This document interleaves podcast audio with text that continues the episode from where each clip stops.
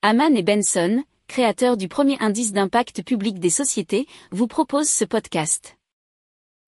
Haman and Benson, a vision for your future. Le journal des stratèges.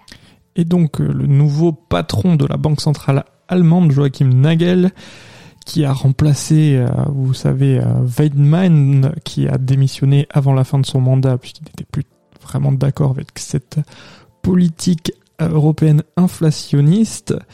Et donc il s'est exprimé sur, à sa prise de fonction. il espère une stabilité des prix puisqu'il pense que la, la, Banque Centrale Européenne doit adapter le cours de sa politique monétaire.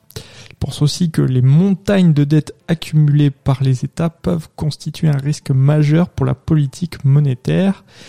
Et ça, ça a été repris dans un article de France24.com. Si vous aimez cette revue de presse, vous pouvez euh, vous abonner gratuitement à notre newsletter qui s'appelle La lettre des stratèges, LLDS, qui relate, et cela gratuitement, hein, du lundi au vendredi, l'actualité économique, technologique, énergétique, mais aussi de l'hydrogène, et puis de tout ce qu'on trouvera super intéressant pour votre vie. Pour approfondir ces sujets, abonnez-vous à la newsletter de Haman et Benson et écoutez nos autres podcasts que vous retrouverez dans les notes de l'émission ou sur notre site internet.